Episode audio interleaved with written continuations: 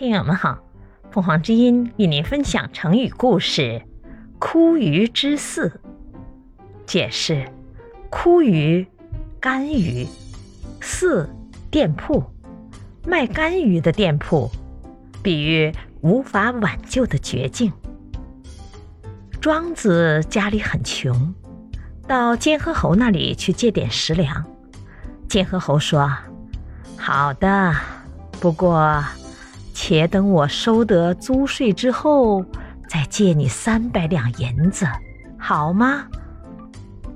庄子很气愤，就打了下面这么一个比喻：昨天我在路上走，看见一条鲫鱼躺在路上的干车沟里，鲫鱼看见了我，就吆喊了：“老公公，我本来是从东海来的。”今天不幸落在这个干河沟里，很快就要干死了，请给我一桶水，救救我吧！